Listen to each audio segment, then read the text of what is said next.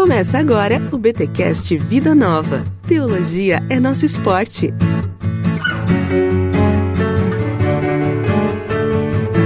Muito bem, pessoal, começa o primeiro BTcast Vida Nova, senhor Maurício Machado. Onde chegamos? Olha aí, como diria um famigerado personagem de TV, vida nova e próspera. Olha, o BTcast. Uma vida nova e próspera, saudoso Spock. Gente, olha só, estamos agora com uma parceria com a editora Vida Nova e pelo menos uma vez por mês você terá um BTcast Vida Nova, onde nós traremos aí os lançamentos da editora, os autores da editora. Mac, basicamente nós já fizemos isso por muito tempo, trazendo os autores da Vida Nova aqui pro BTcast. Sim, de uma certa forma sim, né?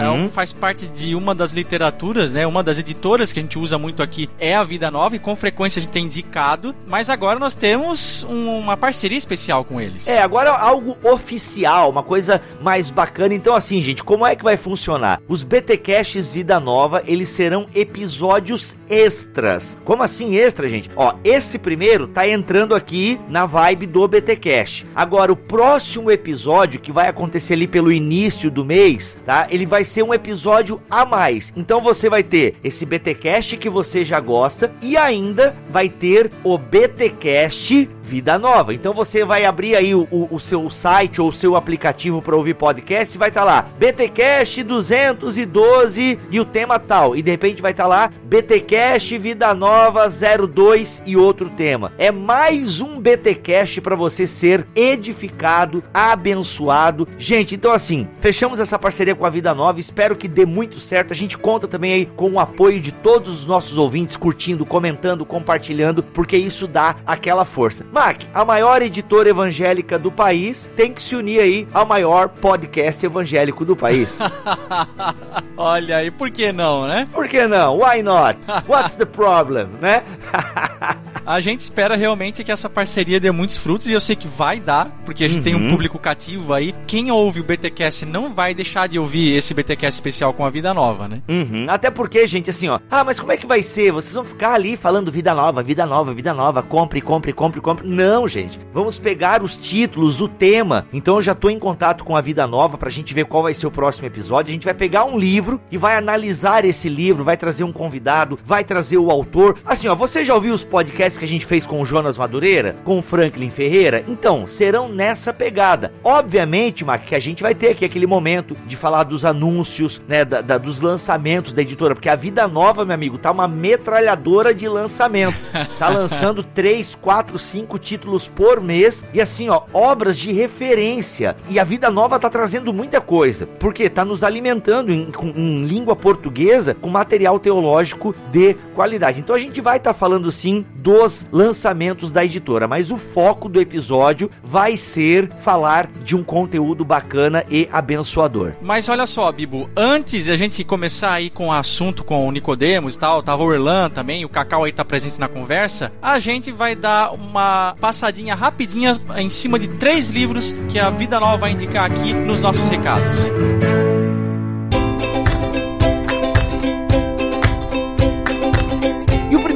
Nós queremos destacar aqui no BTcast Vida Nova é o comentário histórico cultural da Bíblia, Novo Testamento de Craig Kinner. Rapaz, eu recebi agora essa obra aqui e comentário bíblico, que é uma coisa que todo mundo tem que ter. Todo mundo tem que ter comentário bíblico, porque por exemplo aqui, ó, Jesus nos advertiu que não orássemos como os pagãos. Mas como os pagãos oravam, esse tipo de coisa o Espírito Santo não vai revelar pra você.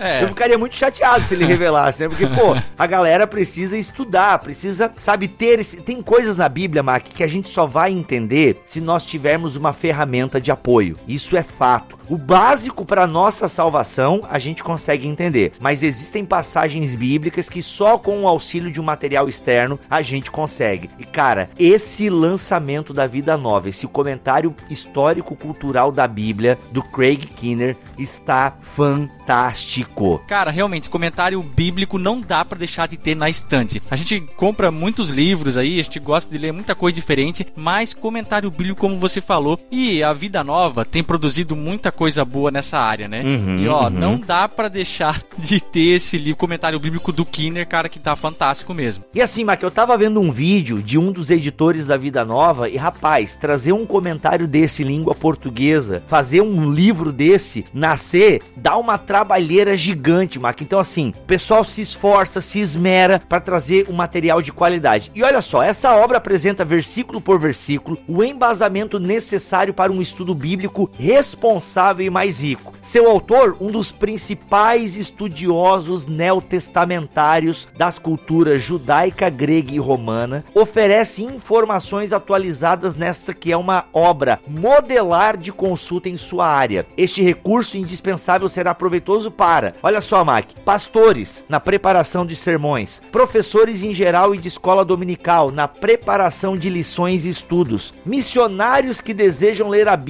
sem o viés da própria cultura, universitários e seminaristas na elaboração de seus trabalhos e leitores leigos da Bíblia que desejam aprofundar e aprimorar o seu estudo. E atenção você pentecostal, essa obra é muito indicada para você que é divertente pentecostal. O Craig Kinner é muito respeitado entre os estudiosos pentecostais, então fica a dica para você aí do comentário histórico cultural da Bíblia de Craig Kinner de Vida Nova.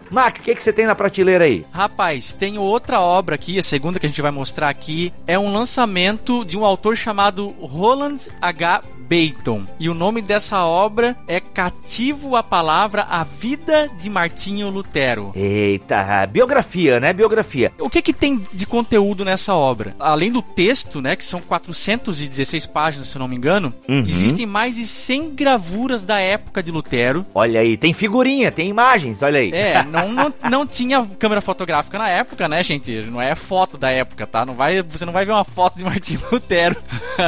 Mas você vai ter pinturas, ah, enfim, né? Uhum. É, gravuras, mais de 100. Esse livro, originalmente, ele, ele foi publicado em 1950. Uhum, uhum. Então ele já vendeu, assim, milhões de, de exemplares. Milhões. E o Alex disse que é uma biografia muito respeitada lá fora. O Alex, o nosso alemão, tá lá na Alemanha. É. E é uma. É considerada uma das biografias mais acessíveis de Lutero, cara. Olha só, Mac, eu gosto de ler biografias, apesar de não ler muitas, mas quando eu leio, estudando para a nossa série Gigantes, eu acho muito inspirador.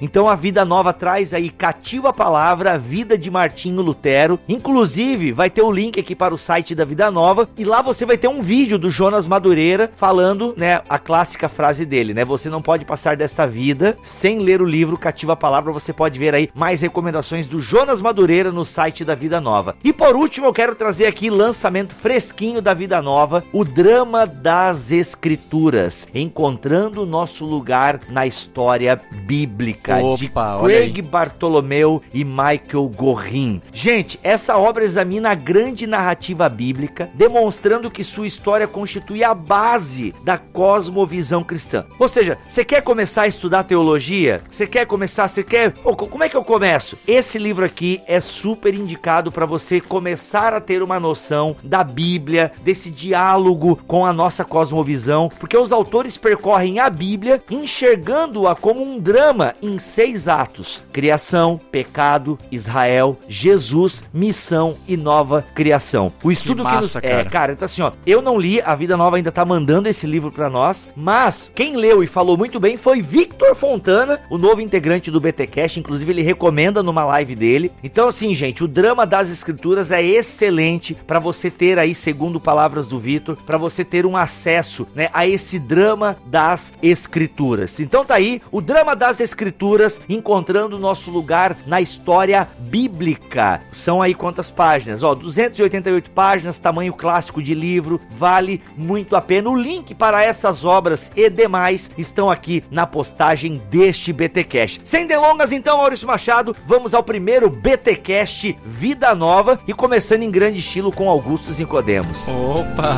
sempre, né?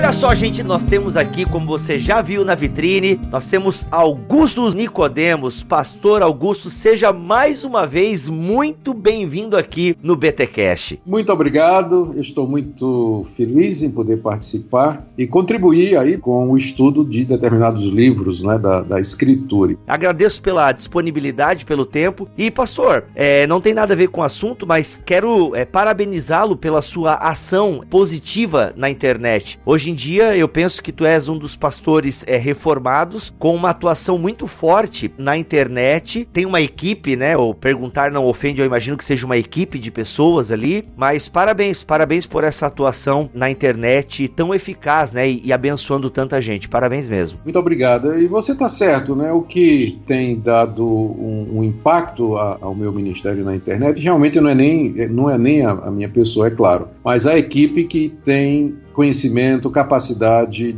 disponibilidade, isso é muito importante. São todos voluntários aqui da minha igreja que pegam material que é feito aqui é, na própria igreja, nos estúdios aqui, e eles é, publicam, divulgam, editam, e se não fosse pelo trabalho desse pessoal, seriam apenas sermões pregados no domingo que na terça-feira o pessoal já teria esquecido, né?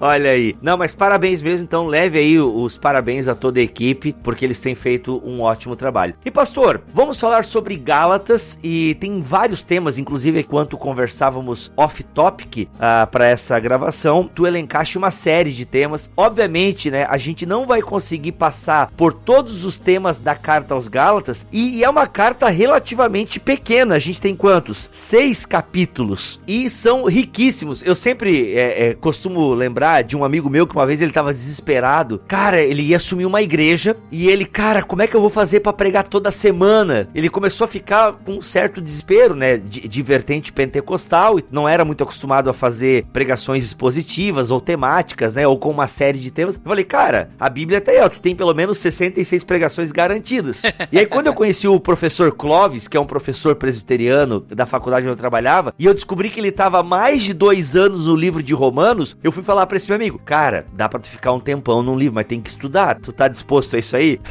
e Gálatas é esse livro da Bíblia que tem tantos temas interessantes. Pastor, a primeira pergunta que eu gostaria de te fazer para a gente começar a entrar nessa carta de Paulo é o que motivou Paulo a escrever essa carta? E eu ainda coloco um plus nessa pergunta que me parece que é uma carta que ele fez questão de escrever com o próprio punho, né? O que que gerou? É, qual foi, digamos, a gente consegue pontuar o que levou Paulo a escrever a carta aos Gálatas? O que aconteceu foi o seguinte: Paulo andou pela região da Galácia pregando o evangelho e ele, na verdade, não tinha nem intenção de ir lá. Né? Ele próprio diz aqui que a primeira vez que ele pregou lá foi por conta de uma doença. Então, alguns autores acham que Paulo estava a região e, como é uma região que tem pântanos e os pântanos têm todo tipo de doença contagiosa, né? Paulo acabou pegando lá uma doença e por conta de uma expressão que ele diz lá, que os Gálatas estariam dispostos até a arrancar os olhos para dar para ele, alguns acham que é alguma doença que tinha a ver com os olhos, né? Glaucoma. Uma conjuntivite, provavelmente, né? É, uma, uma conjuntivite braba mesmo, né? E Paulo então acabou se detendo por aquela região e, como ele não perdia tempo, né?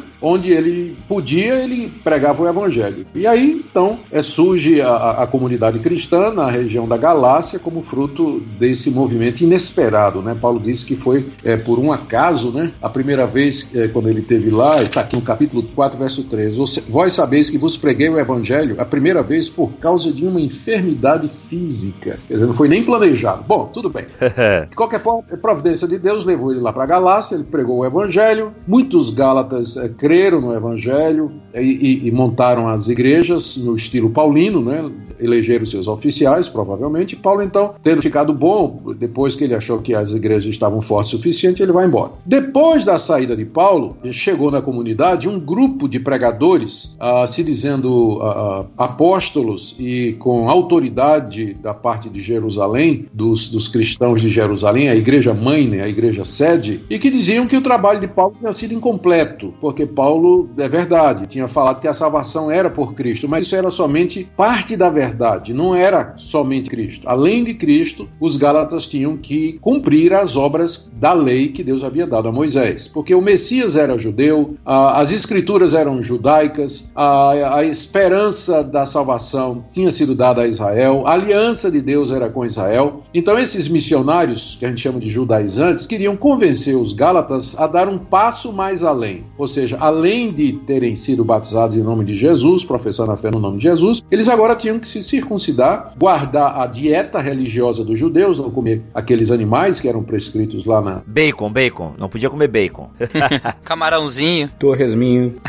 e tinha que guardar o calendário religioso dos judeus. Lua nova, festividades, aquelas festas principais e os sábados, ou sábado. E alguns dos Gálatas começaram a dar ouvidos a isso aí.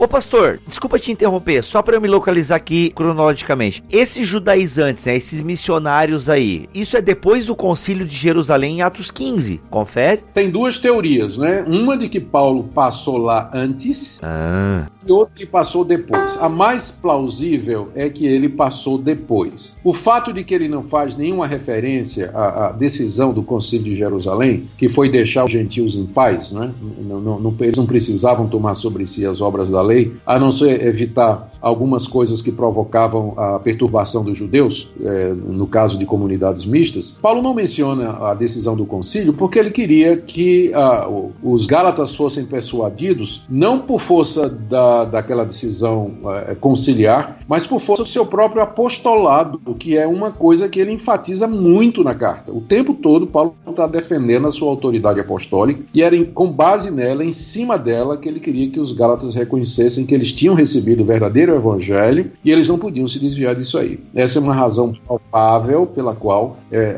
aquela decisão de Atos 15, né, ela não é usada por Paulo aí, pois é, pareceria que seria bastante conveniente ele fazer isso, né? mas ele não usa e toda a argumentação dele é em cima do Antigo Testamento e da sua própria autoridade apostólica. Então a carta é escrita com o objetivo de impedir que os Gálatas se tornassem é, judeus, né? praticassem a circuncisão e, e se colocassem debaixo do do julgo da, da lei de Moisés. Então a, a carta é, tem esse objetivo e ela é uma carta, viu, muito dura. Dura sim. Todas as outras que Paulo escreveu, geralmente começa assim, dizendo, elogiando, né? A, a, dizendo uma coisa boa da igreja ou qualquer outra coisa. Nessa daqui, Paulo já entra com os dois pés na caixa dos peitos, né? Dos, dos Gálatas. Eu tô tão feliz agora que eu sempre falo isso quando prego em Gálatas e pastor agora confirmou. ele tá, ele tá indignado na carta, né? Não vou dizer com raiva, né? Mas ele tá, ele está bastante indignado na carta com essa, essa oscilação, né? Essa falta de, de, de firmeza dos Gálatas que tão facilmente eh, estavam se deixando levar pelo ensino desses falsos profetas. E aproveitar uh, o ensejo para re ressaltar uma, coisa que o, que o pastor Nicodemos falou anteriormente, que o Paulo, uh, o apóstolo Paulo está reforçando o seu apostolado. Ele, ele não quer utilizar a carta do super trunfo do, do Concílio de Jerusalém. Né? Ele está utilizando a própria autoridade que Deus deu para ele é, de apóstolo. E a gente vê isso muito forte é, nos capítulos 1 e 2, quando o, o Paulo ele começa a se justificar. Ele já inicia a carta dizendo que ele é apóstolo não da parte de homens, mas Deus que o chamou, ele, ele vai contar toda a história dele, dizendo que ele não foi a Jerusalém antes disso, mas depois ele viu Pedro por 15 dias, ele não viu ninguém senão Tiago, ele começa a contar a história dele, que ele foi para a Arábia. Então, é, a gente vê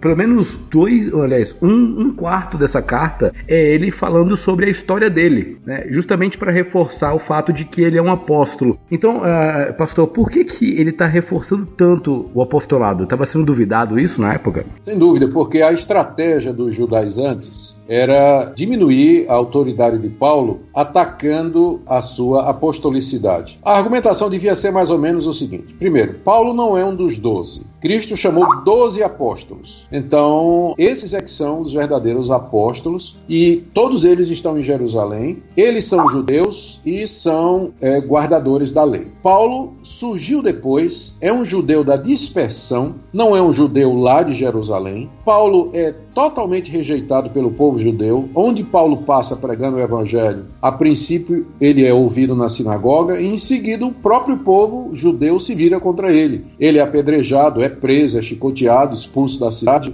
e Paulo tem intenções mercenárias, não é? Paulo, o alvo dele era plantar igrejas para fazer disso um, um meio de vida. Além disso, Paulo fala contra as glórias do judaísmo. Paulo diz que a lei passou, diz que o templo já não tem mais sentido, diz que toda a legislação mosaica se cumpre em Cristo Jesus. Em outras palavras, né, esse, eu imagino, é o argumento dos judaizantes. Né?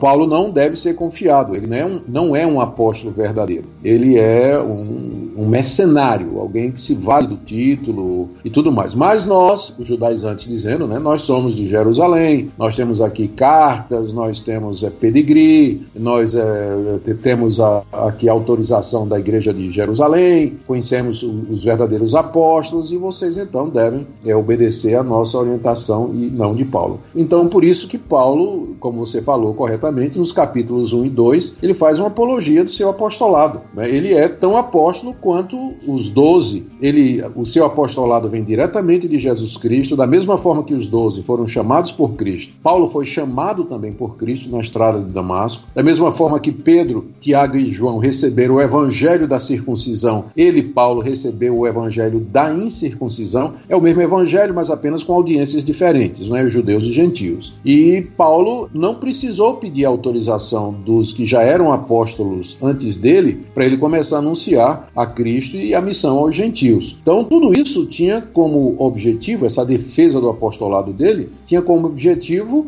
né, contra-atacar as tentativas dos judaizantes de minar a sua autoridade. E, inclusive, ele conta o episódio em que ele confrontou o próprio Pedro. Essa aí é massa. Porque Pedro havia se mostrado inconsistente com a doutrina da justificação pela fé que Pedro pregava, igual a Paulo. Só que Pedro foi incoerente na hora de sentar à mesa com os gentios lá em Antioquia. Né? Eu ainda me pergunto o que, que tinha de tão interessante, é, mas agora te ouvindo, é, acho que deu para entender. Era o pedigree mesmo, porque Paulo vai lá, evangeliza, mostra o evangelho evangelho, né? A justificação pela fé. Aí vem os judaizantes e falam: não, peraí, pessoal, não é bem assim, ó. Jesus é como tu falaste no começo, né? Jesus era judeu, ó, tem que fazer isso aqui, isso e aquilo. É, aí é aquela questão da graça mesmo, né? Parece que o pessoal quer lei mesmo, o pessoal quer lei, eles querem saber o que fazer para ser salvo. Exatamente, o apelo da mensagem judaizante, quer dizer, a eficácia dela e o sucesso dela, é porque ela encontra eco no coração humano. O coração humano, ele é avesso à ideia da graça em que ele é salvo gratuitamente, livremente, sem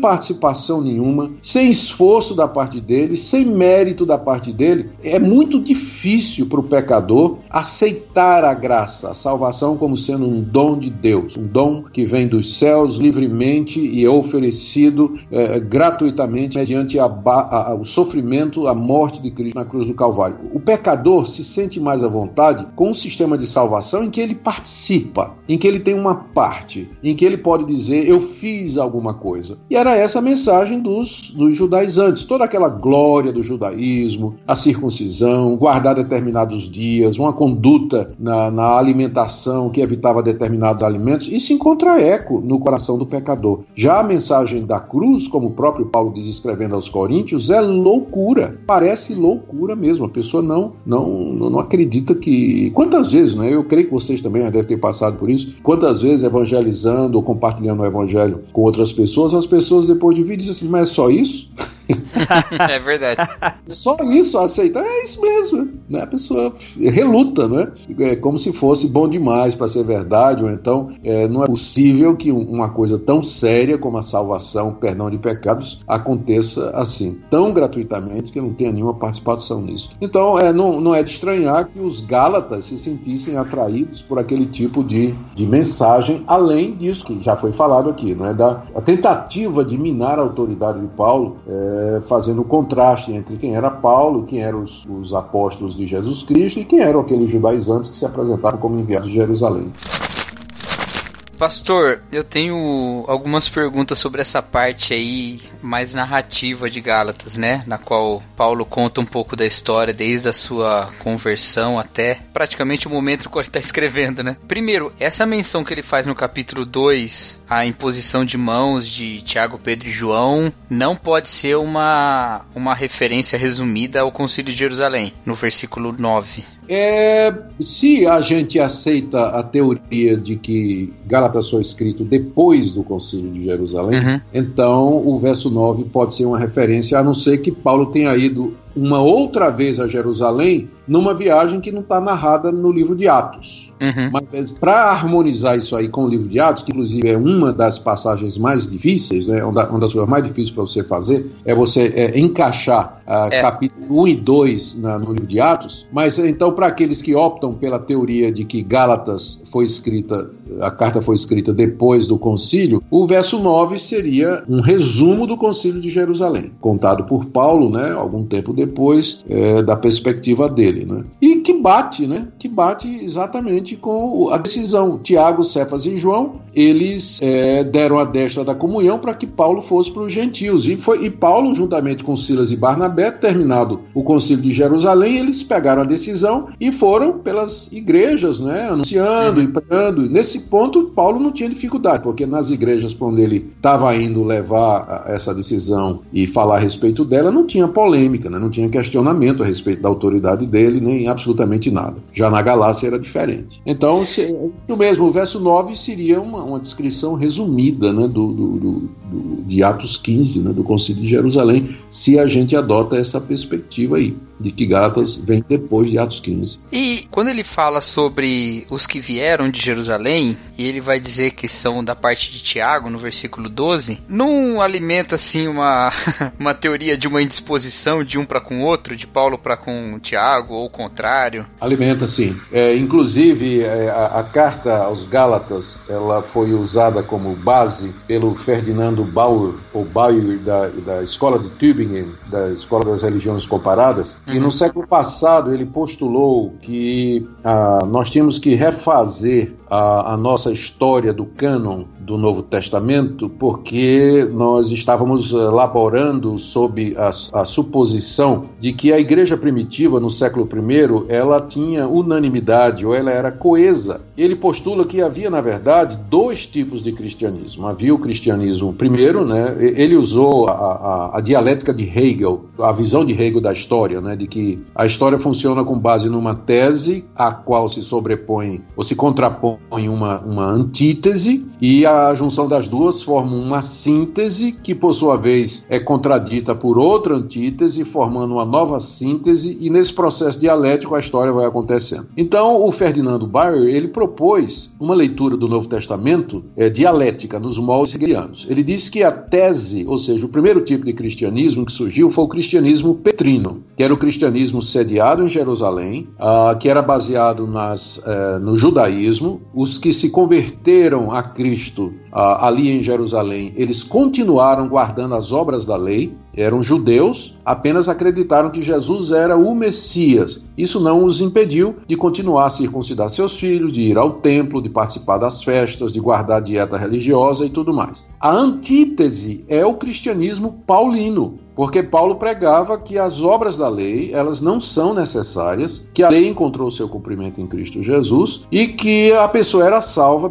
mediante a fé somente, não pelas obras da lei. E então, durante o século I, houve o um embate dessas duas correntes. E o que é que aconteceu? Essa a, a, síntese, que foi o surgimento do que ele chama do ur-catolicismo, ou seja, o catolicismo primitivo, se dá no século seguinte, no século II, quando a igreja é, é, judaica ela deixa de existir depois da queda de Jerusalém. Os, os judeus cristãos eles fogem, é, permanecem ainda por um tempo nas montanhas com suas comunidades judaico-cristãs, mas logo desaparece e o tipo de cristianismo que prevaleceu foi o cristianismo paulino. Aí o que é que aconteceu? Chegou no, no século II, um autor é, resolveu contar a história da igreja primitiva, mas idealizada, querendo apagar esse, esse, conflito entre Paulo e Pedro, né? E quando eu falo Pedro, é Pedro e Tiago, né? Pedro, Tiago e João. Então, o cara escreve uma história do surgimento da igreja primitiva, onde quem abre a porta para os gentios é Pedro,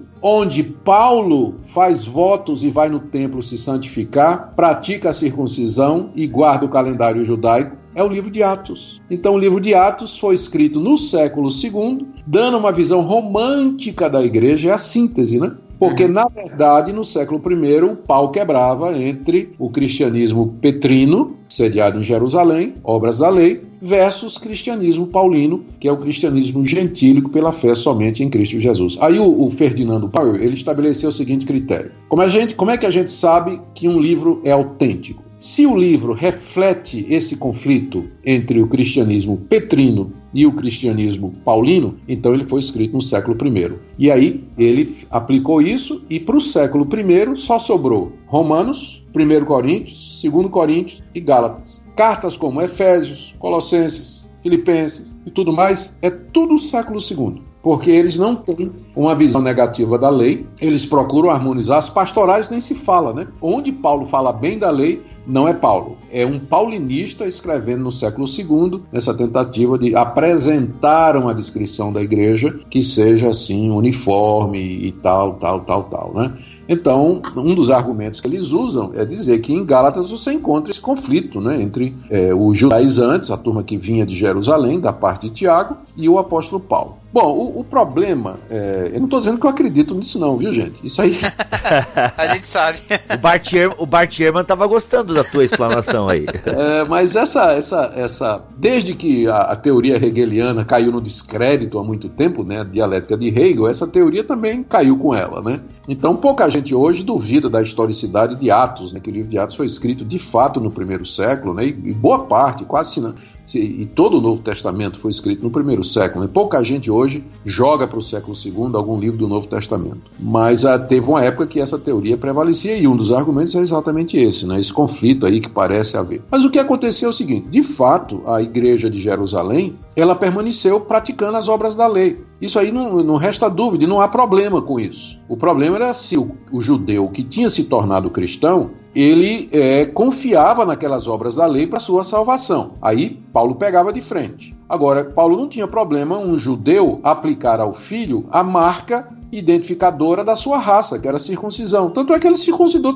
eh, Timóteo, eh, que, que era filho de, uma mulher judia, né? Ele não tinha problema com isso. E, e Paulo, quando estava entre os judeus, ele se comportava como judeu. Ser um bom cristão não significava ser um mau judeu. O problema era quando se queria impor aos gentios aqueles marcadores de identidade do judaísmo, que era exatamente a circuncisão, a dieta e o calendário. Então, esse pessoal que vinha de Tiago, eu duvido não é? A gente duvida que Tiago é, teria dado autorização, ou teria ensinado, ou, ou, ou mesmo incentivado esse pessoal a querer impor essas marcas aos gentios para salvação. No máximo, exigir que no ambiente onde houvesse judeus e gentios, os gentios em respeito não comesse porco, não comesse sangue, para respeitar os escrúpulos judeus com relação a isso aí. Mas não que Tiago e, e Pedro é, ensinassem a, a, aos, aos, aos, judeus que a salvação era também mediante as obras da lei. É só ler as duas cartas de Pedro e ler a carta de Tiago, né? E fica evidente que ambos é, criam que a salvação é mediante a fé no Senhor Jesus, não é por obras da lei.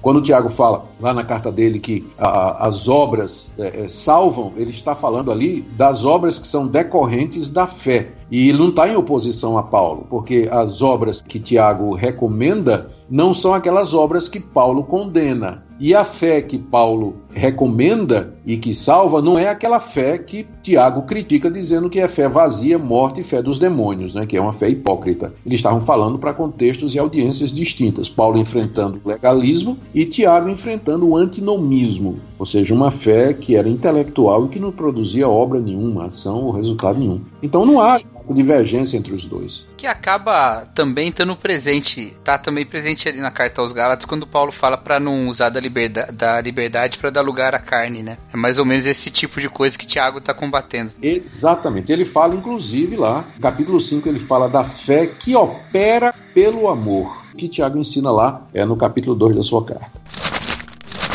voltando um pouquinho na história e fora, fora um pouquinho desse tema que a gente estava tratando. Esses três anos de Paulo na Arábia. Hum.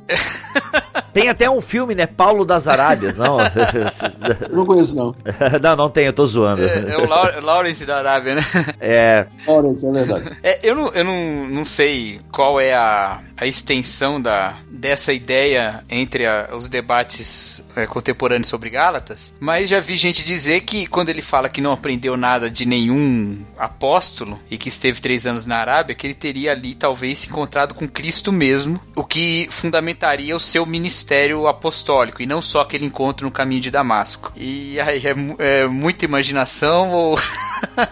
Eu acho que é muita imaginação pelo seguinte: ele aqui, essa passagem aí que você está mencionando, é o capítulo 1, verso 17, né? Isso, ele, é. Depois que, é, que aprove a Deus revelar seu filho em mim, para que eu pregasse entre os gentios, ele está se referindo àquele encontro lá no caminho de Damasco, né? Ele diz que não consultou carne e sangue e nem subiu a Jerusalém para aqueles que já eram apóstolos antes dele, mas ele foi para as regiões da Arábia e depois ele voltou para Damasco, né? O que ele foi fazer naquelas regiões ali? É, no verso seguinte ele diz: depois de três anos subi a Jerusalém, etc. O que então a gente faz as contas e imagina que ele deve ter ficado é, pelo menos três anos ali naquela região da Arábia, né? Quando a gente estuda as fontes do conhecimento de Paulo e aí não só Gálatas, mas é, as outras cartas dele, a gente percebe que o background de Paulo, ou seja, o, o de onde ele tirou as suas ideias, é, é, é facetado. A, primeiro, tem todo o treinamento que ele recebeu enquanto rabino nas Escrituras, e ele faz uso abundante disso nas cartas, inclusive na carta aos Gálatas. O tempo todo ele está eh, argumentando a partir de textos do Antigo Testamento, eh, fazendo o que um rabino treinado faria, basando os argumentos dele em citações é, tipo Midrash, é? que são comentários corridos, não entra muito em exegese, mas são aplicações corridas dos textos para a, realidade atual em favor do argumento que ele deseja defender. Então, a, a, fonte do pensamento de Paulo era, sem dúvida, em primeiro lugar, as escrituras da, da de Israel. A segunda fonte do pensamento dele, é, sem dúvida, e aqui não estou colocando em ordem de importância, eram as revelações diretas que ele recebeu de Jesus Cristo. E a primeira foi aquela lá no caminho de Damasco. Eu vou dar um exemplo. Ah, na primeira carta aos Coríntios, no capítulo 5, ele diz assim: Irmãos, eu vou dizer um mistério para vocês. O mistério é esse: que nós não morreremos todos, mas seremos transformados num abrir e fechar de olhos, é, ao soar da última trombeta, porque os mortos ressuscitarão e os vivos seremos transformados, porque carne e sangue não pode herdar o reino de Deus. Como está escrito, onde está a morte, a tua vitória, onde está a morte, ah, o teu aguilhão. É uma citação que ele faz de Isaías e de Oséias, uma combinação das duas. Donde a gente percebe que Paulo ele não somente podia citar as escrituras é, no seu sentido natural, óbvio, né, a qualquer leitor, mas ele tinha insights e perspectivas que se ele não dissesse, a, nenhum, a gente não saberia. Eu poderia ler essa passagem de Isaías e Oséias dezenas de vezes, eu não estaria vendo nunca ali a, a, a doutrina de, de, que os vivos, por ocasião da vinda de Jesus, serão transformados no corpo glorioso e passar pela morte. Mas Paulo tinha esses insights porque ele era apóstolo, fazia parte do equipamento apostólico interpretar autoritativamente o Antigo Testamento e ver coisas ali que aos olhos humanos, né, normais, passaria batido. É o que Paulo chama de revelação de mistérios. Um outro mistério que ele revela está em Romanos 12, quando ele diz assim, aliás, Romanos 11, quando ele diz, irmãos, eu vou, eu vou dizer um mistério, é que veio endurecimento até Israel, é, sobre Israel, até que a plenitude dos gentios será é, é, haja entrado, como está escrito. E aí ele cita uma passagem dos profetas para justificar. Mas aquela passagem você pode ler dezenas de vezes e ela não parece dizer aquilo que Paulo está dizendo, de que o endurecimento de Israel é apenas até a plenitude dos gentios ter entrado. Mas porque Paulo era apóstolo, e ser apóstolo significava ser um intérprete autorizado do Antigo Testamento, então ele recebe de Deus esses insights e essas perspectivas. Como aquela famosa passagem de Mateus, que era outro intérprete autorizado do Antigo Testamento, apóstolo também. Ele lê lá Oséias, do Egito chamei, chamei meu filho, que no contexto original significa a saída de Israel do Egito, E ele disse que aquilo é a vinda do menino Jesus lá do Egito de volta para Nazaré, né?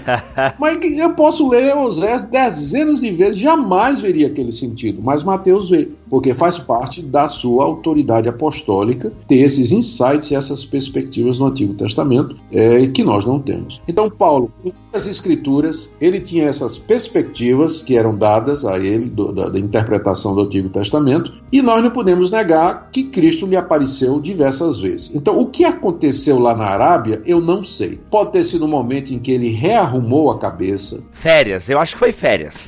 Narguile, coisa arada, sei lá.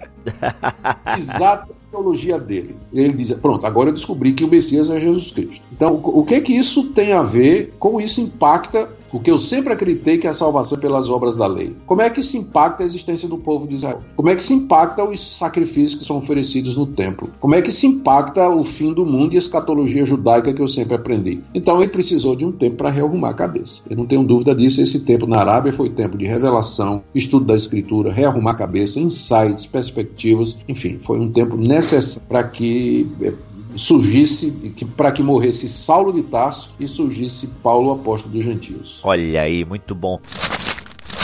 Pastor, vamos entrar num tema da carta, que é o tema que a gente já vem arranhando aqui ao longo da nossa conversa, que é essa questão então da lei, certo? Vem os judaizantes querendo colocar a, a, as obras da lei e tal. Eu queria que o pastor desse esse background, até aqui no seu livro, você coloca, não sei se está com o seu livro na mão aí, e imagino que você não deve também lembrar de cabeça. Se lembrar, poxa, aí, Deus, eu quero ser igual. Mas você fala da lei e graça, a história por trás da história, na página 70. E eu queria então, pastor, que a gente entendesse então um pouco esse papel da lei, né, como esse pedagogo temporário e o que que Paulo então, como é que Paulo vai exortar os Gálatas? Ah, galera, não, eu falei para vocês o negócio, veio a turminha aí do, do prepúcio, falou outra parada, é o seguinte, não é assim, ó, as obras da lei é isso, o Espírito Santo, desse relacionamento, né? Como é que era esse entendimento das obras da lei? Era salvífica? Porque aqui no seu livro eu percebi que você não, peraí, pessoal, não quer dizer que as obras salvavam. Queria que tu explicasse um pouco para nós isso, as obras da lei, né? Depois o argumento de Paulo, pra gente entender um pouco porque eu penso que Paulo aqui, como tu mesmo falaste no começo, ele tá batendo forte, galera. Não são pelas obras da lei dessa maneira que vocês estão entendendo, a parada é outra. Olha, essa é muito boa pergunta e ela vai, a resposta vai ter que ser um pouquinho longa.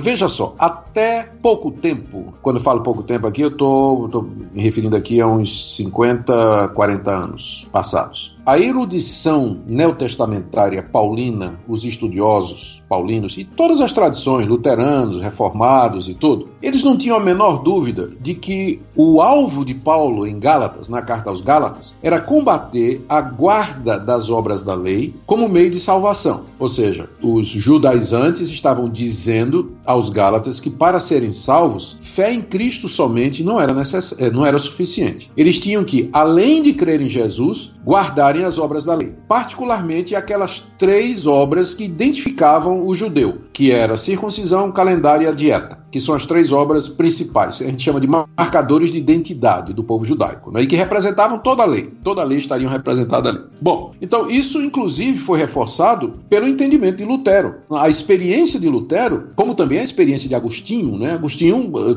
na confissão dele, não é? ele se vê desesperado, contemplando as profundezas da sua natureza corrompida, experiência que vai ser é, replicada em Lutero, como monge agostiniano tentando guardar as obras determinadas pela Igreja Católica na Idade Média, não encontrando paz, não encontrando perdão nem salvação, até que a luz brilha e ele percebe que a salvação é pela graça, pela fé e não por obras da lei. E aí então, é, é, esse entendimento, né, daí é que vem né, um, um dos pontos da reforma é exatamente esse: a justificação pela fé sem a obra da lei. E a base bíblica para isso é a carta aos Gálatas e a carta aos Romanos, que foram as duas cartas mais usadas na reforma protestante.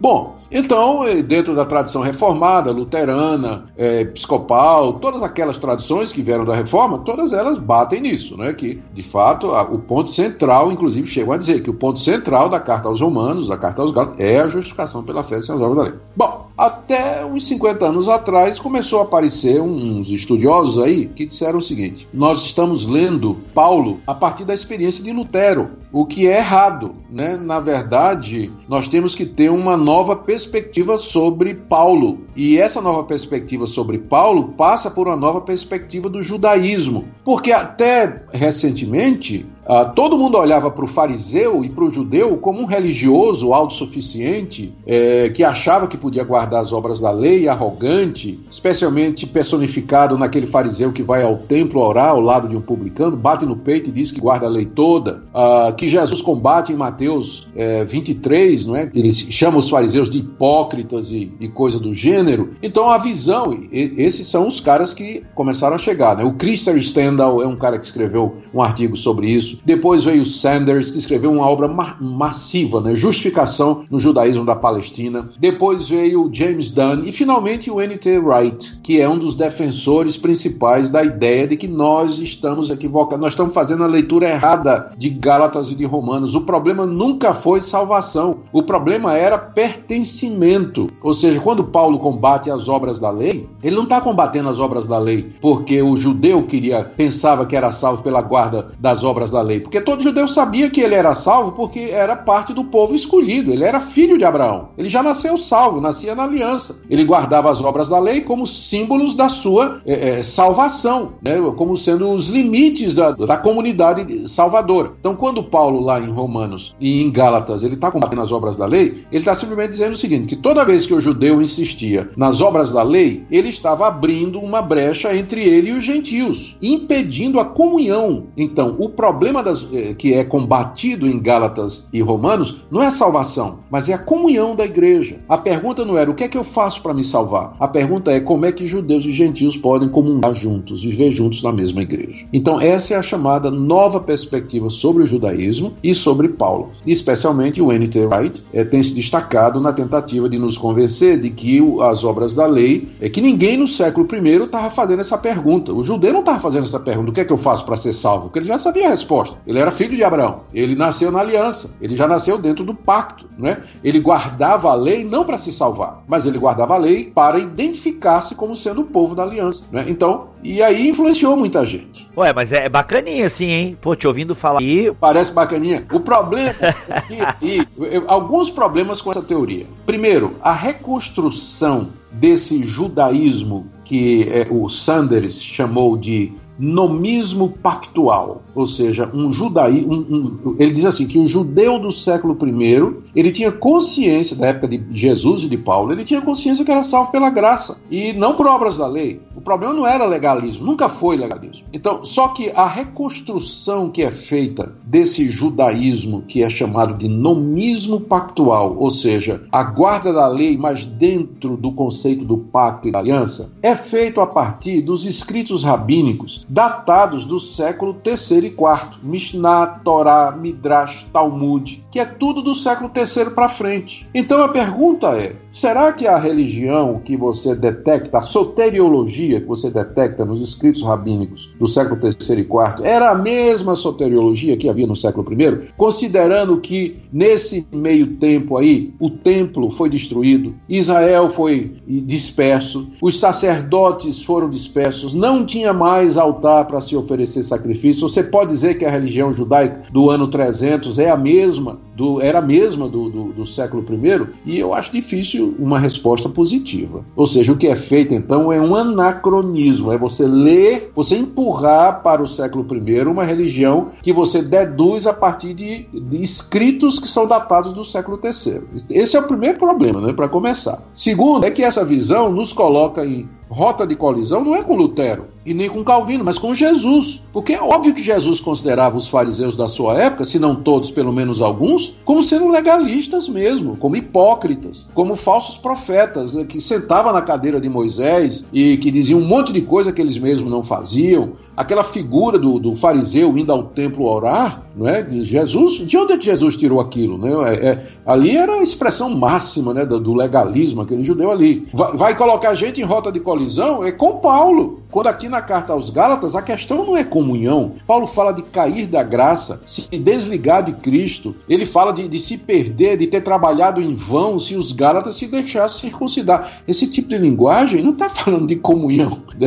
na igreja de judeus e gentios, está falando de salvação mesmo. Então, é, é por isso que eu não estou impressionado, não estou impressionado com essa nova perspectiva sobre Paulo. Esse, esse inclusive, quando eu estava no, no, meu doutorado lá em Westminster, uh, eu tive um curso inteiro sobre isso. Paulo e a lei de Moisés. E olha, gente, isso foi na década de 90. Na década de 90, quando esse trem estava começando a aparecer. Então, a Universidade de Westminster, ela já tinha um curso sobre isso. Nós passamos um semestre inteiro estudando. Eu tive que ler o Sanders, o Stendhal, o, o, o James Dunn, o, o N.T. Wright. Na época não tinha despontado ainda. Ele, ele veio um pouco depois disso aí. Mas tudo que ele ensina é baseado nesses caras aí, no Kimmel, é, que escreveu também um, um, artigo muito interessante sobre a consciência robusta de Paulo e por aí vai. Então, a questão é salvação mesmo. Obra da lei era apresentada como sendo condição para a salvação. Eu, eu não tenho dúvida disso, não desses aí, o, o Wright é o que dá uma, uma abordagem mais evangélica para essa, é. essa questão, né? É, o Kimmel, o Stendhal e o Sanders, eles são assim mais são alemães, é, menos o Sanders que é inglês. Eles são tão bem mais dentro da tradição liberal da teologia alemã.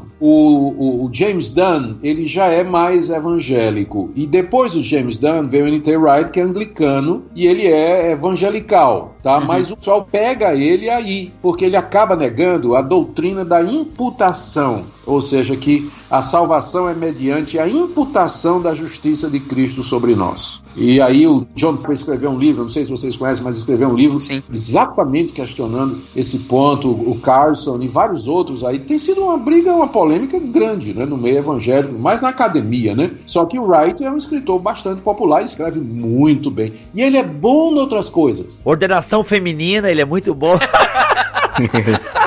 Tô zoando, pastor. Deixou a bola quicando, vai. Deixa a bola quicando aí. Mas nessa parte, eu sou totalmente contra o pensamento do Enter Wright e do pessoal da nova perspectiva. Eu acho que vai colocar a gente em curso de colisão com a carta aos Gálatas. Não tem como ler Gálatas sem pensar que Paulo aqui está reagindo à ideia de que a pessoa é salva pela guarda das obras da lei. Pastor, qual é, tu lembra de cabeça aí o nome dos livros que tu que fazem um contraponto essa nova perspectiva, o do Piper e o do, do Carson? Bem, o seu livro, né? O seu livro já deve fazer um contraponto, né? O Livres em Cristo da Vida Nova. Pessoal interessado pode procurar na internet. Nova perspectiva sobre Paulo Augusto Nicodemos. Tem um artigo que eu escrevi, acho que foi publicado até pela Vida Nova no site da Vida Nova ou pela Ultimato, eu não sei bem. Já faz alguns anos, quando o N.T. Wright começou a, a se despontar mais, em que eu ofereço algumas críticas, né, sugestões críticas ao, ao pensamento. Né?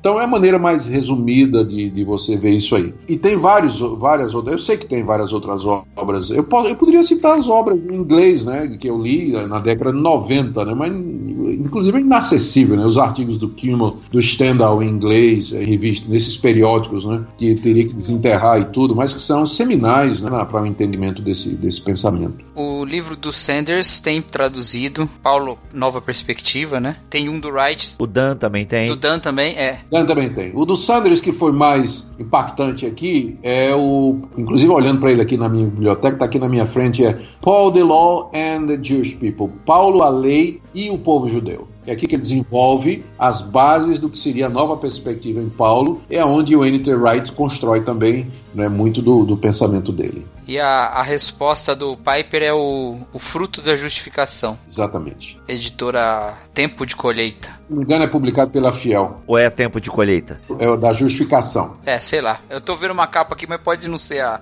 Os links estarão no post aqui. Os links estarão. E também do artigo do, do, do pastor Nicodemos, que ele tem. Aí você tem um, em português um artigo e de lá deve ter notas de rodapé que te encaminham para outras literaturas. Pastor, a gente falou um pouquinho então dessa nova perspectiva e como ela confronta né, é, o tema da carta aos Gálatas, então, nessa perspectiva mais tradicional e reformada, eu diria assim. E reformada eu também estou incluindo aqui Lutero, né? Então, da reforma, como fruto da reforma. Então, como é que é essa compreensão? Erlan, tu até ia citar um versículo que conversava com a gente em box aqui, pra gente falar um pouco então esse ataque de Paulo. Vai lá, Erlan. É porque assim, a, a carta aos Gálatas, Paulo, ele enfatiza a liberdade em Cristo em contraste com a escravidão da lei. E esse contraste, É, eu acho interessante que no, no, capítulo 3 ele cita que é, ele pergunta aos Gálatas, né? Eu gostaria de saber de vocês, é, foi pela prática da lei que vocês receberam o Espírito ou foi pela fé naquilo que vocês ouviram? É, é, é uma provocação que ele faz, é claro que ele está constantemente é,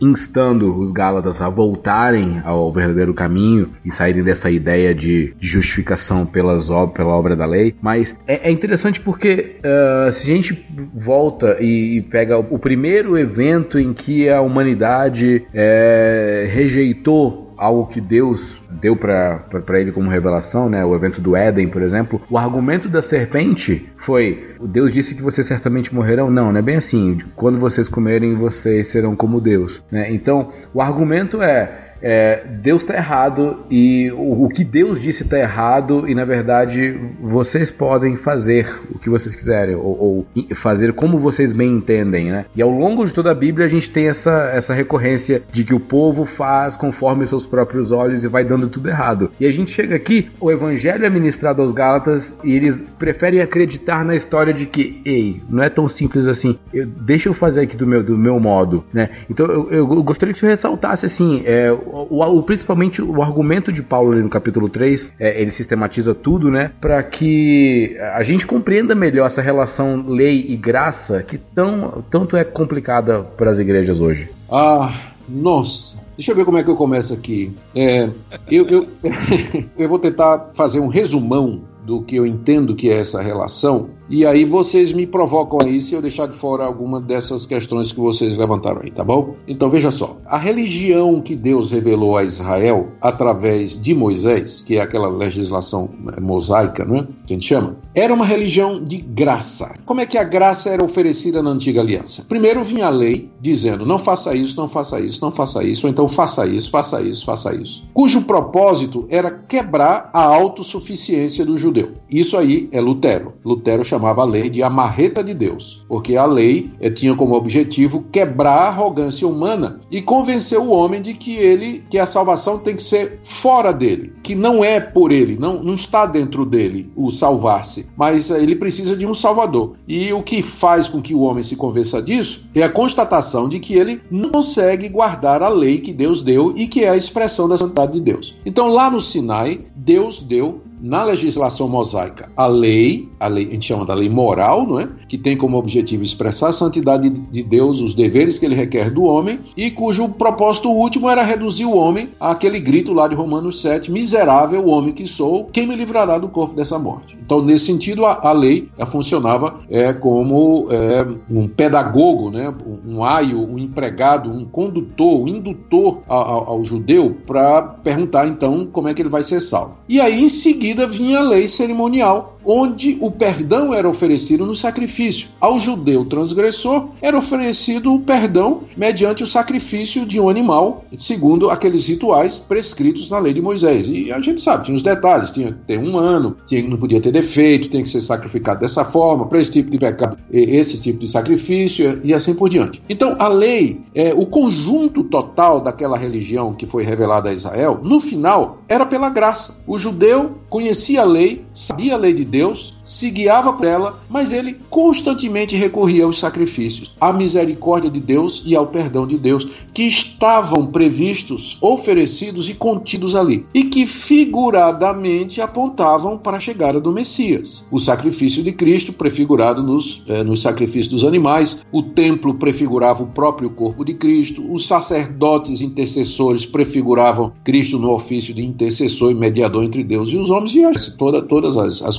correspondências, né? o que, que um corresponde ao quê. Bom, então um judeu verdadeiro no Antigo Testamento, ele era salvo pela graça. Ele sabia que não era pelas obras. Ele dependia da misericórdia de Deus. É só ler os Salmos. Lá você vê Davi o tempo todo dizendo: Senhor, tu és a minha salvação, em ti eu espero, tu és a minha esperança, é, tu és a minha glória. É, é, se não for o Senhor, né, onde é que eu estaria? Senhor, não, não, é bem-aventurado o homem a quem o Senhor não imputa pecado, bem-aventurado a quem o Senhor perdoa, a quem o Senhor atrai a si. Então, a religião, o judeu no Antigo Testamento, ele era salvo pela graça, pela fé no Messias prefigurado ali na legislação mosaica. Mas com facilidade havia também aqueles judeus que não entendiam daquela forma e viam a lei como o caminho de salvação e se tornavam legalistas. Eles pensavam que a salvação era através da observância da lei. E aí os profetas chegavam matando, né? Os profetas chegavam matando. Todos os profetas reclamavam disso, que Israel pensava que o caminho para Deus era o caminho do ritual, era o caminho do sacrifício, toda aquela superficialidade. Você vê em Isaías, né? Como é que Isaías começa? Dizendo assim: Mas peraí, quem é que mandou vocês virem aqui na minha, no meu templo? Quem é que pediu de vocês sacrifício? Vocês vão primeiro emendar a vida de vocês, se arrependam, venham conversar comigo, e aí vocês vão ter o perdão, ainda que os seus pecados sejam vermelhos como a escarlate,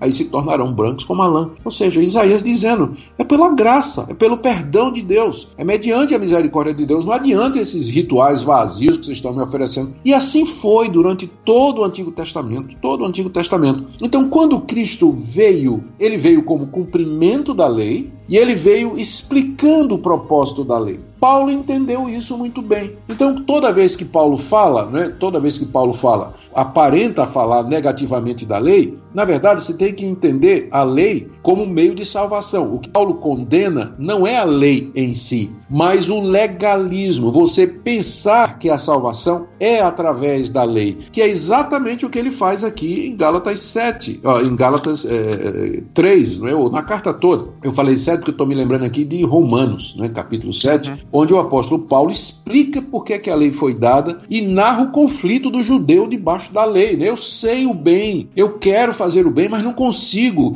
Vejo isso aqui diante de mim, que era a realidade. A lei foi dada para que no final o judeu desse aquele grito lá do verso 24 de Romanos 7: Miserável homem que sou, quem me livrará do corpo dessa morte? E Paulo se apresenta com a resposta: Graças a Deus por Jesus Cristo, nosso Senhor. Então, graça e lei sempre estiveram juntas, sempre, sempre. A lei com a finalidade, a lei vai na frente, quebrando o orgulho humano, e a graça depois oferecendo perdão. Toda vez que o Novo Testamento fala, estamos livres da lei, a lei já passou e tudo mais, é a lei enquanto legalismo, enquanto caminho de salvação, enquanto entendida como meio de redenção e de perdão. Então isso não tem, não existe, não é, nunca foi a intenção de Deus. Então o que é combatido na carta aos Gálatas, é, e essa inclusive é uma discussão muito grande dentro daquela discussão do, do, do, da nova perspectiva, o que é combatido na carta aos Gálatas é o legalismo, ou seja, imaginar que a lei que nunca foi dada para isso, seja caminho de redenção e de salvação. Então a graça, ela sempre existiu, sempre foi pela graça. O pessoal do Antigo Testamento era salvo da mesma forma que nós somos hoje. Eles eram salvos pela fé no Messias que haveria de vir, e nós somos salvos pela fé no Messias que veio. Sempre foi graça, sempre foi fé. E a lei ela está aí, ela continua, a parte cerimonial se cumpriu, passou,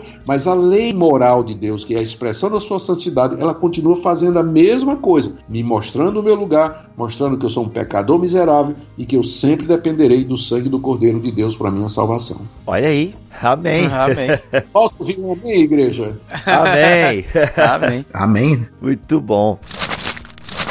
Pastor, acho que aí acaba entrando também nessa visão a, a, virada, né? Que é uma das, das coisas que mais encanta nessa carta. A virada dessa questão da, do cumprimento de obras para a salvação para o cumprimento de certas obras ou para o frutificar do espírito como evidência, né, dessa transformação, como essa regeneração, né? E, e aí lá no, no capítulo 4, ele fala da escravidão da lei, quando são crianças, né, quando é menor de idade, o herdeiro é escravo. Depois, no versículo 8 do capítulo 4, ele fala que antes eles eram escravos de deuses que não são deuses por natureza. Só que no capítulo 5, aquela, aquele texto que a gente já mencionou da preocupação dele a respeito da, da libertinagem pela falta da lei, ele dá um, uma outra escravidão, porque ele fala: vocês foram chamados para a liberdade, no versículo 3 do capítulo 5. Mas não use a liberdade para dar ocasião à vontade da carne. Pelo contrário, sirvam uns aos outros mediante o amor. Você está livre da lei, você está livre dos ídolos, você está livre da, da, do pecado da carne que não, não deve reinar mais sobre você, mas voluntariamente você se faz um servo do outro, né? Porque aí ele vai falar que no final das contas o mandamento todo se resume só no ao meu próximo como a si mesmo, né? Citamos e aí, em Levítico 19, 18. É, porque em tudo isso, a gente fecha aquela suposta contradição com a epístola de Tiago, né? A gente não tem mais, né? Exatamente. E é, excelente essa perspectiva aí, não é? O que a gente às vezes não percebe é que Paulo ele está combatendo, na verdade, são, são duas coisas na carta. A primeira é essa tentativa de justificar-se diante de Deus pelas obras da lei, e a segunda é a tentativa de você se livrar do pecado através do legalismo, que as duas coisas andam juntas e fazem parte da mesma religião, né? da religiosidade humana. Né?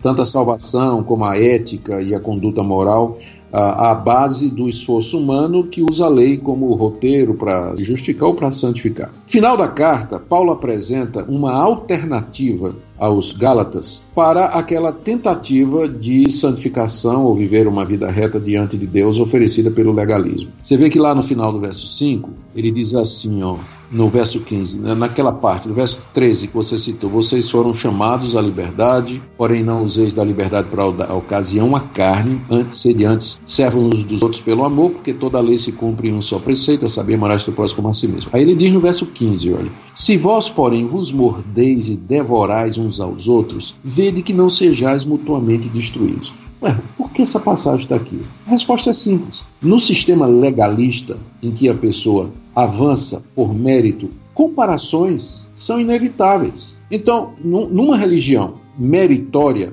ela sempre vai causar esse efeito nas pessoas que Paulo descreve aqui. Que as pessoas se mordem, se devoram e se destroem, porque elas estão competindo. Porque o cerne dessa religiosidade é um mérito. E onde há mérito, há competição. As pessoas se comparam, elas procuram se superar umas às outras, serem uma maior do que a outra, e assim por diante. Então, Paulo, como que está ironizando, né? ele está dizendo: olha, o, o cerne da lei é o amor. Mas vocês aí na tentativa de guardar a lei, vocês estão se mordendo, se devorando, se destruindo. Deixa eu mostrar um caminho superior. E aí ele começa a falar na vida do Espírito. Ele apresenta a atuação do Espírito Santo em nossos corações como sendo o caminho para vencer a carne. Ele, no verso 16, ele diz assim: ó, digo porém, ou seja, o porém aí introduz alternativa, né? Uhum. Eu digo porém, em vez de vocês andarem na lei, querendo se santificar, justificar pela lei, Andai no espírito e jamais cumprireis a concupiscência da carne. A lei não consegue matar a carne, ela não consegue frear os maus desejos da carne. O, o, que freia é a vida no espírito. Ele descreve no verso 17 o conflito né, do espírito e da carne, e aí no verso 18 ele diz: Mas se vocês são guiados pelo espírito, vocês não estão sob a lei e, portanto, não estão escravos da carne, porque a força da carne é a lei. A lei provoca a carne, desperta a carne, é, traz as paixões pecaminosas que estão lá na carne e assim por diante. Aí ele faz a famosa comparação entre as obras da carne, que são conhecidas, né? Está aí do verso 19 até o verso 21, e depois ele fala, mas o fruto do Espírito é amor, alegria, paz, longanimidade, etc. Coisas que a lei não pode produzir, porque ela não foi dada para isso. Ela pede essas coisas, mas ela não dá a força e o poder necessário é para isso. E Paulo termina dizendo no verso 26, não nos deixemos possuir de vanglória, provocando uns aos outros, tendo inveja uns dos outros, que seria o que aconteceria se eles fossem seguir o caminho da lei, mas se vivemos no Espírito, andemos também no Espírito. Então, Paulo apresenta no final da carta a vida no Espírito como alternativa ao legalismo que era apresentado pelos judaizantes como caminho de vida, né? como caminho de ética, como maneira de viver aqui nesse mundo. Um caminho muito mais eficaz, a vida no Espírito, né? no poder do Espírito de Deus, que vem mediante a fé, como foi dito, eu não lembro quem de vocês falou, mas que Paulo cita lá no capítulo 3. Vocês receberam o Espírito Santo como? E a resposta é pelo ouvir com fé o Evangelho. Uma, uma, coisa que eu gosto muito da carta é o fato dela estar tá sempre, uh, um, pelo menos um capítulo, as sessões estarem interligadas. Ele, ele cria, o Paulo cria um argumento e utiliza esse argumento no, na próxima sessão para iniciar ou como estrutura que fundamenta toda, todo o raciocínio dele. Por exemplo, aqui ele vai dizer que uh, no capítulo 5 que a, a, toda a lei se resume no mandamento ame seu próximo como a si mesmo e ele demonstra a parte contrária disso, né? O, o, quando você não ama como a si si mesmo, você fica competindo, você fica se mordendo, devorando. E aí ele vai citar, né? Obras da carne e o fruto do espírito. E aí eu tenho uma grande dificuldade no capítulo 6 com o, um exemplo que Paulo utiliza no verso 7, que é não se deixe enganar, de Deus não se zomba, porque o que o homem semear isso também colherá. Aí ele vai falar sobre aquele que semeia na carne e o que semeia no espírito. Mas de onde Paulo tirou isso de, de que Deus não se zomba? É claro, de Deus não se zomba mesmo, né? Mas ele está citando alguma coisa ou ele e está usando só uma figura retórica? É boa pergunta. Eu não me recordo de nenhuma passagem do Antigo Testamento que especificamente esteja sendo citada por Paulo aqui. Mas é, a gente tem que lembrar que os autores do Novo Testamento eles usam o Antigo de várias maneiras. Eles fazem citações diretas, frequentemente introduzidas pela fórmula está escrito, ou eles fazem alusões indiretas, geralmente reproduzindo de memória alguma passagem, ou eles ecoam, o nome que se dá isso é eco, né? Eles ecoam conceitos do Antigo Testamento. E pela intertextualidade, esses conceitos então são colocados nos escritos que eles estão fazendo. Então, esse tipo de conceito, não vos enganeis, de Deus não se zomba, aquilo que o homem semear, isso também se fará, não me parece ser citação de nenhuma passagem específica do Antigo Testamento, mas Paulo está ecoando o ensino geral do Antigo Testamento, ou seja, que o nosso relacionamento com Deus é baseado nessa dinâmica de que a obediência ao querer e à vontade de Deus produzirá a bênção e a desobediência e o desafio a Deus e a sua vontade produzirá então o merecido castigo, né? É claro que o primeiro dever que Deus requer de nós é que nós creamos no seu Filho Jesus Cristo e que o recebamos como nosso único e suficiente Salvador. Então, essa citação aí me parece ser mais um eco, por exemplo, aqui me recordei agora, Eclesiastes 10. Deixa eu só abrir aqui, para ver se eu não estou. ver se minha memória não me traiu, mas parece que Eclesiastes 10. Pastor, eu estou lendo um livro aqui muito bom chamado Livres em Cristo, é, de Augusto Nicodemos. E ele fala na página 282 é, zombar dos profetas era torcer o nariz para Deus, e cita aqui Ezequiel 8,17. Os Gálatas estariam zombando daqueles que eles deveriam, cheios de gratidão, sustentar com seus bens materiais. Aqui, essa passagem aqui que eu achei em Eclesiastes 10, 8 e 9 diz assim: Quem abre uma cova, nela cairá. Quem rompe um muro, mordê-lo-á uma cobra. Quem arranca pedras será maltratado por ela. Do que racha lenha expõe-se ao perigo. Ou seja, você vai colher aquilo que você planta. Ou, ou seja, é a, causa, é a lei da causa e do efeito. Você encontra passagem como essa de Eclesiastes. E sim, de fato, no, no, no contexto, é, esse, esse autor aí parece estar muito correto. o contexto você vê no verso anterior, né? Aquele que está sendo instruído na palavra, faça participante de todas as coisas boas aquele que o instrui. Porque de Deus não se zomba, então, ou seja, a ordem era para que as pessoas honrassem com seus bens os seus mestres que se dedicavam a orientá-los, a, a guiá-los espiritualmente. Não fazer isso seria zombar de Deus, como Israel fez com os profetas do Antigo Testamento. Esse é o argumento aí do livro, né? Isso, bem nessa, justamente. Muito bom. Que é um argumento que eu já vi também em outros autores e, na verdade, eu vou, vou por essa linha, assim, também. Eu acho que ela é bem coerente. Tá certo, eu tenho que concordar com esse autor aí. Pastor, mas abrindo um parêntese totalmente fora agora do assunto, mas já que tu tocou nesse assunto, mas o Augusto Nicodemos velho, velho no sentido de mais idade, né? Já discordou do Augusto Nicodemos novo? Tipo assim, uma coisa que tu pegou lá, caramba, há 20 anos eu falei isso, eu escrevi isso. É, ainda bem que eu mudei. sim, sim, algumas coisas, não tenho dúvida disso. Vou ver se eu me lembro de algumas aqui, ó, que eu posso dizer para você. Ah, sem ofensar a ninguém, né? Eu, quando me converti, eu era arminiano radical. Lá vem. É, eu era arminiano radical, de brigar mesmo, de, de chamar a predestinação de coisa do diabo. Olha aí. Jimmy Swagger também acha.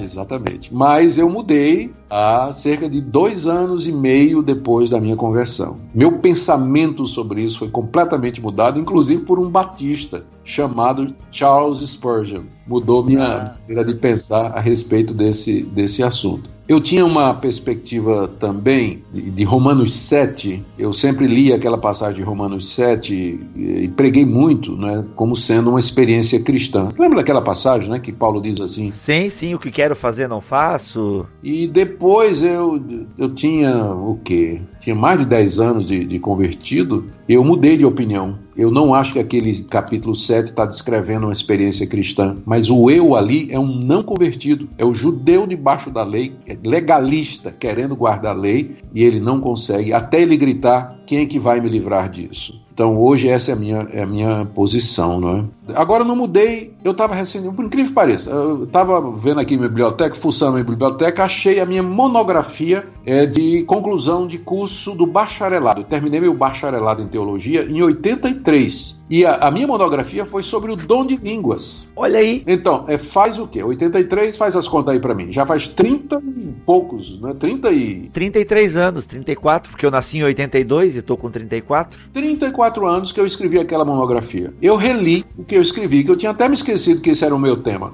Continuo pensando exatamente a mesma coisa. Olha, consistência. Nesse ponto, não tenho dúvida disso. Foi, foi bastante consistente. Mas tem outras perspectivas. A, por exemplo, a minha visão de Deus como Deus transcendente suplantava muito a imanência de Deus. Eu tinha meio que um medo da, de, de me tornar um teísta. Mas hoje, a, a, o conceito da presença, da imanência de Deus na sua criação e tudo mais é, é prazeroso para mim. É muito frutífero para mim também. Já, já mudei de. É o Bart novo e o Bart velho aí, ó. Agora, eu preciso dizer com muita clareza, né, que todos aqueles pontos essenciais que me tornam um cristão evangélico, né, isso aí nunca, nunca, nunca dei é, de pensamento, né? desde o dia da minha conversão até o dia de hoje, a divindade de Cristo, a salvação pela graça, a presença do Espírito Santo em mim, a misericórdia de Deus na minha vida, o processo de santificação, isso aí nunca mudou. Mas de algumas compreensões de alguns pontos que inclusive me levam a divergir de um ou outro colega meu, né? mas é que me, me levam, eu realmente Sim, eu mudei em, em, alguns pontos. Eu acredito e acho que há espaço ainda para mudar, desde que eu seja convencido pelas escrituras, como diria Lutero, né? É. Muito bom.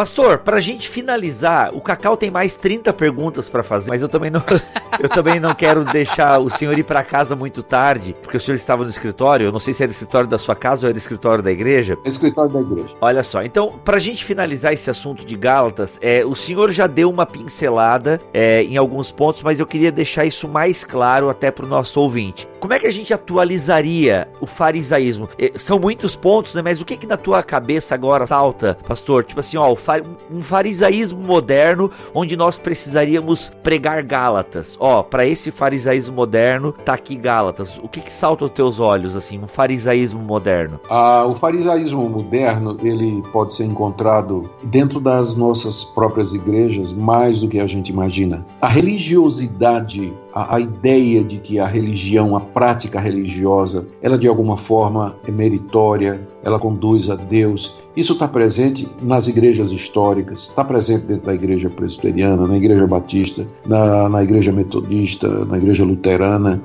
É, é alguma coisa que faz parte da natureza humana. É? A ideia de que ele pode ser o seu próprio salvador. Então eu acho que o pregador, pastor de uma igreja, um líder, um professor de escola dominical, alguém que tem voz na comunidade, ele sempre, sempre, sempre tem que falar na graça, tem que combater o legalismo, o mérito, insistir na redenção gratuita, no sacrifício completo de Cristo, na obra perfeita realizada, final e consumada de Jesus como sendo o caminho suficiente para chegarmos até Deus. Eu não canso de ensinar isso aqui na minha igreja e eu fico impressionado com a quantidade de pessoas, inclusive vindo de outras igrejas, que chegam aqui e dizem: Pastor, eu nunca ouvi isso. Eu sempre aprendi que com Deus a gente faz é pacto, Deus a gente faz é promessa, a gente faz é voto, que se a gente fizer isso, Deus faz aquilo. Para obter o favor de Deus, nós temos que fazer sacrifício, nós temos que dar, temos que plantar semente, temos que fazer. Então, o um movimento, aproveitando essas, essas palavras que eu disse agora, o movimento neopentecostal, com a ênfase na teologia da prosperidade, batalha espiritual, quebra de maldição,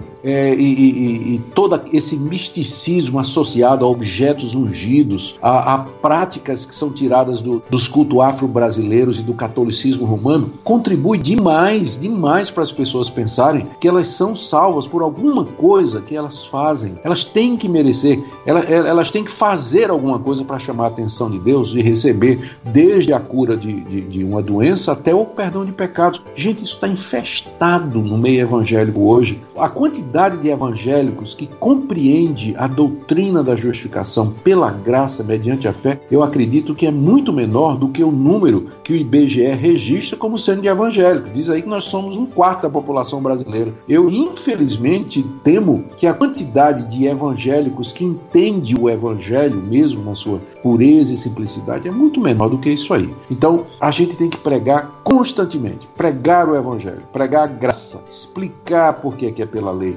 falar contra o pecado, falar da depravação total, mostrar aos nossos ouvintes que eles não têm a menor condição de cumprir o menor dos requerimentos de Deus. Então o farisaísmo está aí ao nosso redor, em todo lugar. Todas as denominações, de todas as formas possíveis, desde o catolicismo romano, que enfatiza isso, ao espiritismo kardecista, às seitas evangélicas, e mesmo dentro das, das próprias igrejas evangélicas, você vai encontrar isso. Então a solução para mim é essa: é fazer o que Paulo faz na carta aos Gálatas, apontar para Jesus, apontar para Jesus o tempo todo. Ele se fez maldição em nosso lugar. Ele cumpriu a lei por nós. E é, não sou eu que vivo, mas Cristo vive em mim. Ah, sabemos que somos salvos pela fé em Cristo Jesus e não por obras da lei. O tempo todo Paulo está destacando a pessoa de Cristo e a obra que realizou na cruz do Calvário. Então tá aí, estamos cercados disso e o antídoto é a pregação do Evangelho. E é a única coisa que nos faz livres em Cristo. Pastor, quero te agradecer por mais uma vez ter atendido aí, ó, pelo do BTcast para estar aqui compartilhando um pouco, né, do que Deus tem ministrado, tem te ensinado, que você tem estudado e é sempre bom tê-lo aqui no BTcast. Obrigado mesmo. Nada,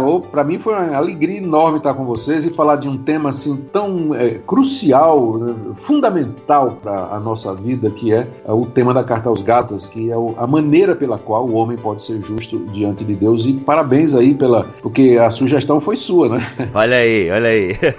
Mas vai voltar aqui então para falar sobre Pentecostes, hein? Vamos lá, tá prometido aí. Olha aí, legal. Pessoal, esse aqui foi um papo introdutório ao livro Livres em Cristo, a mensagem de Gálatas para a igreja de hoje, de Augusto Nicodemos, pela Vida Nova. Então, se você é estudioso, né, você que quer entender um pouco mais do que a gente falou aqui, tem detalhes e é um livrinho, tipo assim, tem mais de 300 páginas, até, até aqui, rapaz, tem muito conteúdo aqui, é coisa pra caramba. Então, ó, você tá preparando uma série de sermões na igreja? Tá aí um comentário que é com base também em pregações suas, né, pastor? Então ele também tem esse tom bem pastoral, né? É, foi uma série extensa que eu preguei no, na carta aos Gálatas e depois é que o pessoal da Vida Nova é um pessoal muito criterioso, né, na, na, na preparação do material. O pessoal revisou o material, mandou para mim, eu tive que complementar, tive que dar cara de livro mesmo. Foi um processo longo, mas eu acho que é, finalmente valeu valeu a pena o livro. É, ele tem esse tom pastoral, homilético, devocional, mas ele também é um livro bem exegético. Sim. Pastor, despede-nos então, por gentileza. É, é como o culto aqui, a gente pede a benção final no BTcast. Os ouvintes fazem até mãozinha, pastor, verdade.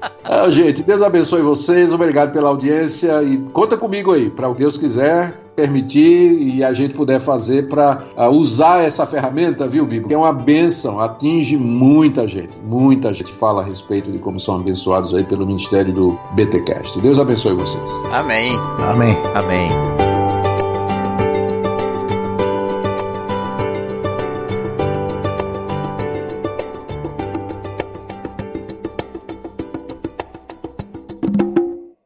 Este podcast foi editado por Mac Bibotalk Produções.